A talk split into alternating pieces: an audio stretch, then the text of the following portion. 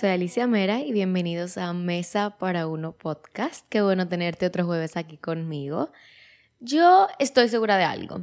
Yo no estoy segura de muchas cosas, pero de algo que yo sí estoy segura es que qué cool es vivir en el presente. Pero qué difícil es también vivir en el presente.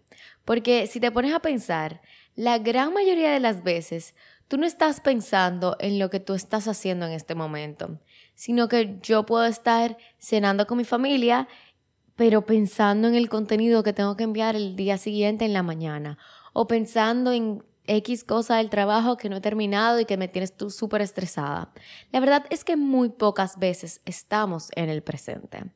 Pero qué lindo es poder tomar un momento de apreciar el momento en el que estás, de apreciar el lugar, eh, eh, tu circunstancia, sea cual sea, y sobre todo, tomar el momento de apreciar y celebrar las pequeñas cosas, o sea, los pequeños logros, porque si tú estás trabajando por algo, celebrar cada pasito que estás más cerca va a hacer que todo el trayecto sea mejor porque muchas veces nos atrapamos en el día a día, en las obligaciones, en el que me falta esto, me falta aquello, en el estoy tan lejos de mi meta, que se nos olvida disfrutar un poquito más el proceso, disfrutar un poquito más el ahora. Y yo soy la primera, o sea, lo digo porque soy la primera que siempre estoy inconforme quizás con donde estoy, en el momento en el que estoy, mis logros, siempre quizás me hago pequeña. Y justo por eso, este año yo decidí que yo quería hacer extra al principio de año. Qué loco que ya estamos en septiembre. O sea, este episodio va a salir el 31 de agosto, pero literal septiembre, ¿ok? pero incluso empezó más como algo por mi forma de vestirme, porque siempre me he sentido muy rara siendo la mejor vestida en un lugar. O sea, nunca, creo que muy pocas veces en mi vida Quizás nunca me ha pasado ser la peor vestida, pero tampoco me gusta ser la mejor. Tampoco me gusta como que me vean y que me siento rara ni nada de eso. Así que este año empecé diciendo que quería ser extra, salir de mi zona de confort, con mi ropa, con mis tacos, con mi todo. Que empezó como algo con la vestimenta, pero también se ha convertido en algo de simplemente ser extra con todo. O sea, yo nunca he visto a alguien que sea así extra, que se esté juntando con sus amigas, que se esté poniendo linda y que no esté feliz. O sea, por lo menos en ese momento, nunca lo he visto. Nunca he visto a alguien que salga, que tenga un vestido súper cómodo, súper lindo, súper bella, se sienta hermosa y que se sienta triste en ese momento. Obviamente esto es algo que pudiera ser un poquito superficial, pero la verdad es que yo me siento bien cuando me siento linda. Entonces, por lo menos en ese momento en el que estoy compartiendo con mis amigas, en el que estoy siendo extra, estoy feliz. Entonces, esto es algo que yo no solo lo he visto, sino que lo vivo con mis amigas. Mis, ay, mis señores, mis amigas, nosotras somos un grupo de extras. A nosotras nos encanta juntarnos y poner un tema. Que si en Navidad nos juntábamos y todo era decidir los colores de ropa, verde, rojo y blanco, y vamos a hacer una pelea de tablas. Algunas de las cosas que nosotros hemos hecho es una competencia de tablas de charcuterie, de embutidos. Hemos hecho una noche de pintar copas de vino. Hemos hecho una actividad de decorar pasteles, decorar bizcochos. A nosotros nos encanta esa cosa, nos encanta una, una comida temática, una competencia, un pintar, un viaje fuera de la ciudad, un planear 10.550 actividades que no sé si nos va a dar la vida para poder hacerlas. Porque de verdad, en nuestro grupo de WhatsApp tenemos una lista gigantesca de actividades por hacer hay dos de mis amigas que se van fuera a estudiar, a hacer una maestría y ya se está planeando que si un viaje, que si vamos a visitar, que si esto, que lo otro. O sea, hay tantas cosas, tantas actividades que nos encanta hacer y que las hacemos simplemente porque nos hacen sentir bien. Porque mientras estamos pintando, una puede decir, ay, qué horrible. O sea, nosotros nos juntamos, hicimos unos vision boards, unas tablas de visión no sé si se dice así, pero una tabla como de metas a principio de año. O sea, son cosas que a nosotras nos gusta hacer, que nos sentimos bien, que nos sentimos felices, que podemos conectar con nuestras niñas interiores y simplemente tenemos una buena tarde, noche, lo que sea. Pero al mismo tiempo, aunque a mí me encanta disfrutar una actividad, me encanta tener un plan, también me encanta lo que se ha popularizado en las redes, en, en Reels, en TikTok, de dolce farniente, que es una frase italiana y la dicen en la película Eat, Pray, Love, que básicamente significa en inglés The sweetness of doing nothing y en español algo así como la dulzura de no hacer nada o lo dulce de no hacer nada. Y es simplemente esta idea de disfrutar el momento aunque no tengas que tener que si una actividad, que, que no tengas que hacer, estar haciendo nada, simplemente disfrutar el momento, el lugar y ya. Esto, por ejemplo, puede pasar mucho en las vacaciones, en el que simplemente no tenemos un plan, no tenemos nada específico que hacer, simplemente estamos disfrutando el estar aquí, el estar juntos, el ahora. Entonces yo quería hablarles un poquito sobre romantizar la vida, porque creo que ambas de estas cosas, tanto la actividad, las actividades, el ponerse linda, el, todo eso, y la dulzura de apreciar hacer nada, son dos formas de romantizar la vida. Y obviamente ambas están bien, se pueden complementar o puede que a ti te funcione una forma más que otra. Pero, ¿qué quiere decir romantizar la vida? ¿A qué yo me refiero? Básicamente es una forma de ver la vida. O sea, es una forma de ver la vida de una forma más quizás idealizada, más casi como ficción. O sea, todo esto que vemos en libros, en películas de personas que la vida como que la sienten más profunda que lo que nosotros de verdad sentimos la vida. Básicamente eso, es como esa intención, ese aprovechar el momento, ese olvidarnos de, de lo malo que nos está pasando en la vida, porque siempre va a haber algo. Siempre, aunque tú veas a alguien que esté completamente feliz, nunca estamos al 100% como que todo perfecto en nuestras vidas. Pero eso no significa que yo tenga que ver mi vida como una tragedia, sino que yo puedo tomar la oportunidad de hacer cosas que a mí me gusten o de ver la vida de una forma en la que esto que está triste, esto que está oscuro, no opaque todo lo otro en mi vida. Entonces, básicamente es ver las situaciones, ver las relaciones, ver las experiencias de una manera más optimista, más emocional, más idealizada.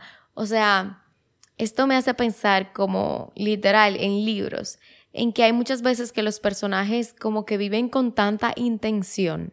Y siento que esa es la mejor forma de describir un poquito de qué significa romantizar la vida. Es, para mí, simplemente ponerle más intención a la vida.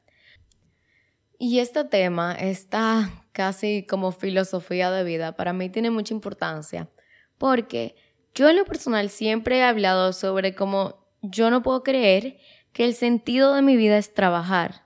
Y eso, que yo soy una persona que le encanta, le fascina su trabajo. O sea, para mí, mi trabajo es literalmente, yo estoy el 85% mm, del tiempo having fun. Yo me estoy divirtiendo, yo le estoy gozando el 85% del tiempo. El otro 15% es estrés de no tener una idea, eh, no querer editar y tener que hacerlo. Todo lo que tiene que ver con entender las finanzas que no se me da muy bien, simplemente porque hay muchos términos que no comprendo, pero gracias a Dios que existen los, los contables y ellos sí entienden. Pero bueno, me fui por la tangente. El punto es que yo no creo que el punto de mi vida sea trabajar. Siempre lo he dicho, no creo que, eso sea lo más importante ni, ni en lo que mi vida deba envolverse. O sea, mi vida no puede ser todo en torno a mi trabajo. Y nunca se me va a olvidar una frase de Emily in Paris, que es una serie nada profunda, pero nunca se me ha olvidado que en un momento, no sé quién es que lo dice en la serie, pero alguien dice lo que pasa es que ustedes viven para trabajar y yo trabajo para vivir. Y yo creo en eso. O sea, yo trabajo para vivir. Mi vida no puede ser que literal que nada más sea venir al mundo a estar todo el tiempo. No. Entonces yo creo que tener este balance de aprender a romantizar la vida, de aprender a tomar tiempo para ti, creo que es muy importante. Entonces, sí, yo quiero ver esos, yo me quiero enfocar en esos aspectos que son positivos, que son emocionantes, que son bonitos de la vida. Y con esto no quiero decir que voy a minimizar o a ignorar o a olvidarme por completo de las cosas difíciles o complicadas o las cosas negativas que me puedan pasar, pero que esto no sea el foco de mi vida, que esto no sea lo único que tiene mi atención, sino que yo aprenda a, como dicen por ahí, es la bien rose, es ver la vida con lentes rosados, con lentes rosas. Es poder ver que aunque tú estás viendo las cosas negativas, tú poder ponerte aquellos lentes rosaditos y ver las cosas un poquito más delicadas, más bonitas, más placenteras, más optimistas.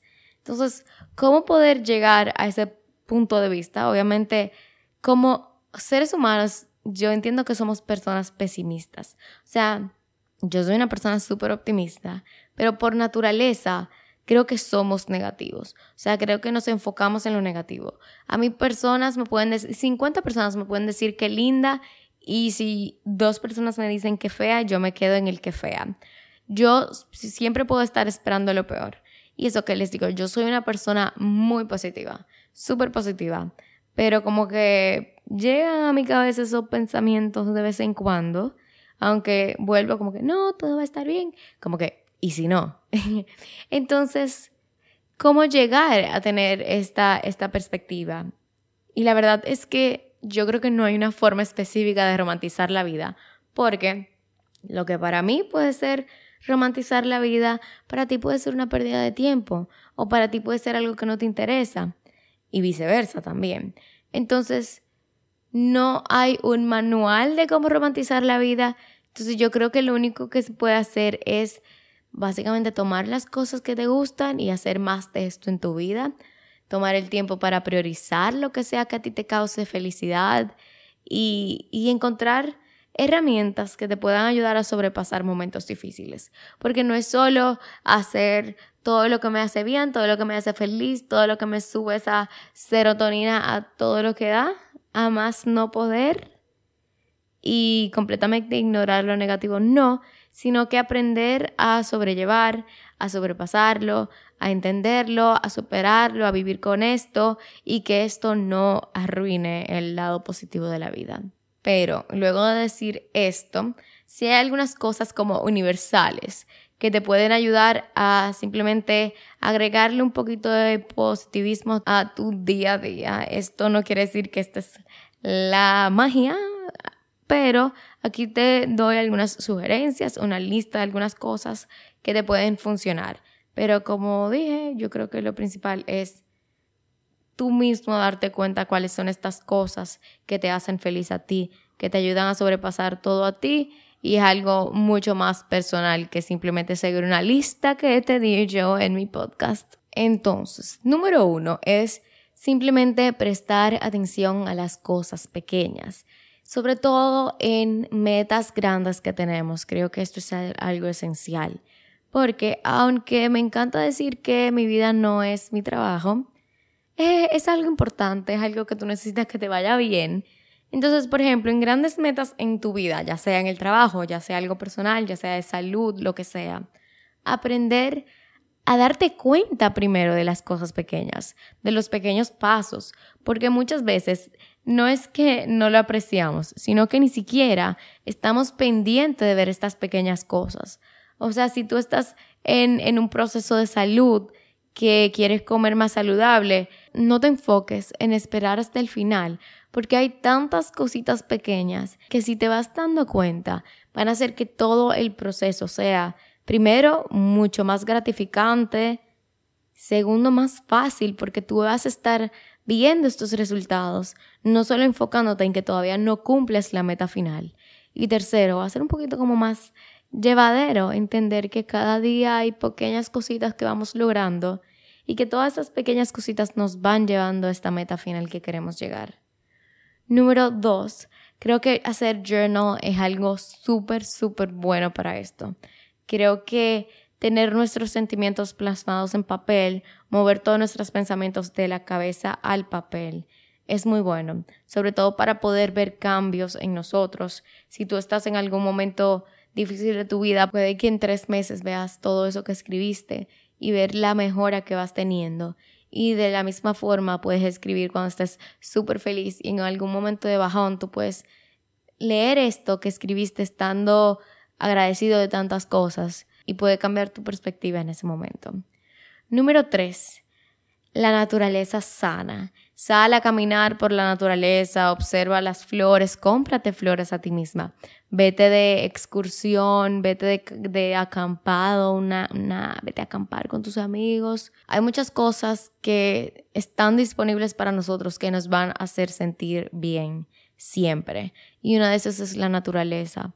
Y si tú dices, bueno, no, pero por ejemplo, yo no soy una persona de acampar, te entiendo yo tampoco, yo lo soy solamente una vez al año, después no quiero que nadie me hable de acampar, pero para todos los niveles de amor por la naturaleza hay cosas que puedes hacer.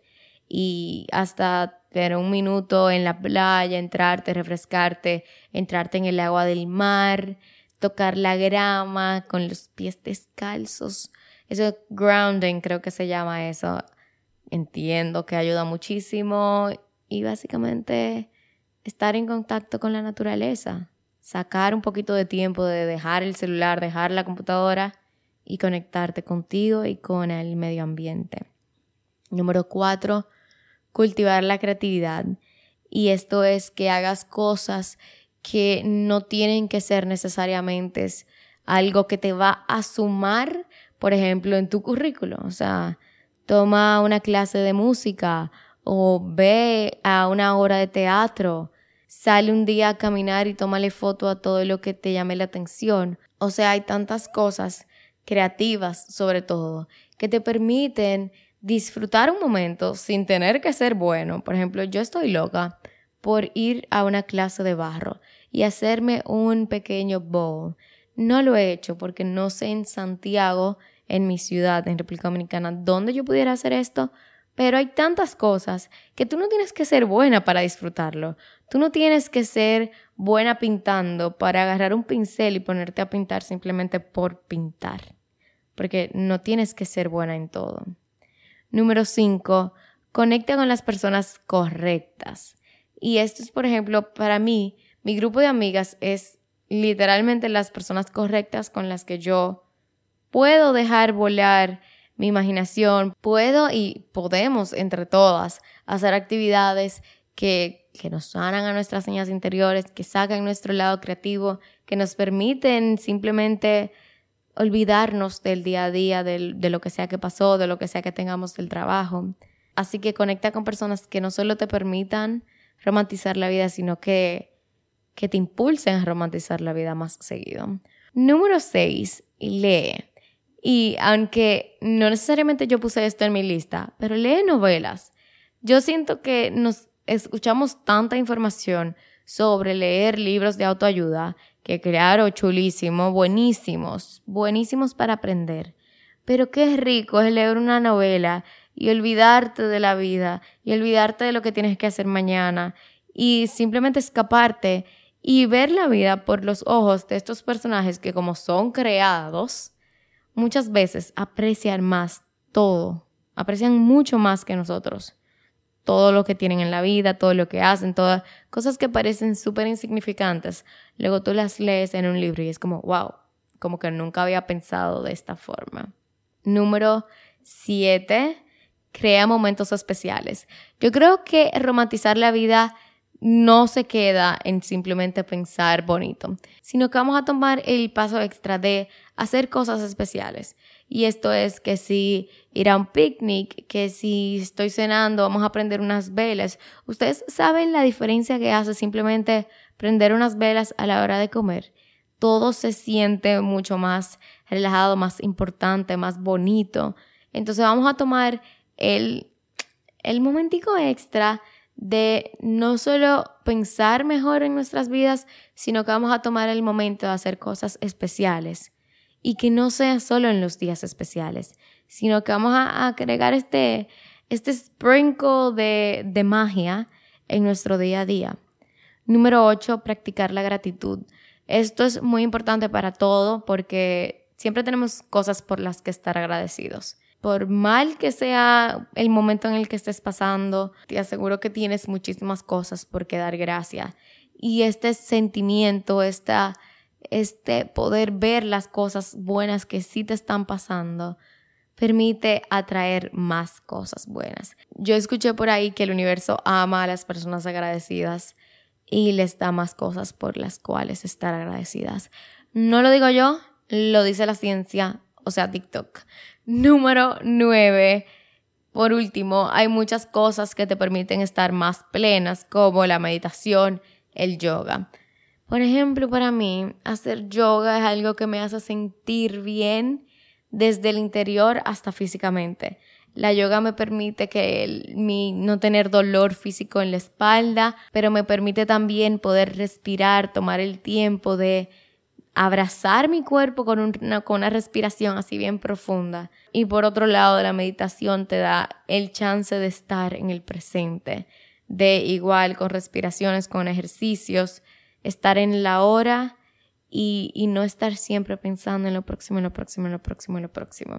Y básicamente esas son las ideas que puse de cosas que te pueden ayudar a romantizar la vida, porque creo que es algo muy importante. Como les dije, la vida siempre está llena de... La vida es una montaña rusa. Hay cosas buenas, hay cosas malas, pero, pero qué lindo es poder tomar el tiempo de agradecer, de ver todo del lado positivo y de agregar ese sprinkle de magia en el día a día. ¿Por qué? Porque simplemente porque me hace feliz, porque aumenta mi, bienestar emocional, estar feliz, estar rodeada de emociones positivas me permite ser una persona más positiva a mí, me aumenta la creatividad, que es algo que, sobre todo para mí, que tengo un trabajo creativo, es algo esencial, me permite reducir el estrés. Señores, cada vez que tenemos tantas cosas que hacer, yo no sé ustedes, pero yo me pongo que no puedo ni hablar, que no quiero que nadie me hable, que me pongo de mal humor. Entonces, tomar el tiempo de tener estas actividades bonitas, de agregarle un poquito de optimismo, de romance a tu vida, permite que reduzcas un poquito el estrés. Y obviamente vas a aprender a apreciar mucho más las cosas simples, que, que es lo más bonito de la vida. ¿Por qué? Porque las cosas no tan simples creo que siempre vamos a querer más. Por ejemplo, las cosas materiales, siempre queremos más. Siempre lo hablo con mi hermana, siempre hay algo que no tengo, siempre hay algo que me falta, siempre hay algo que se me acaba, por ejemplo. O sea, yo no puedo pasar un mes sin comprar algo por Amazon. Y es porque de verdad, según yo, entre comillas, lo necesito.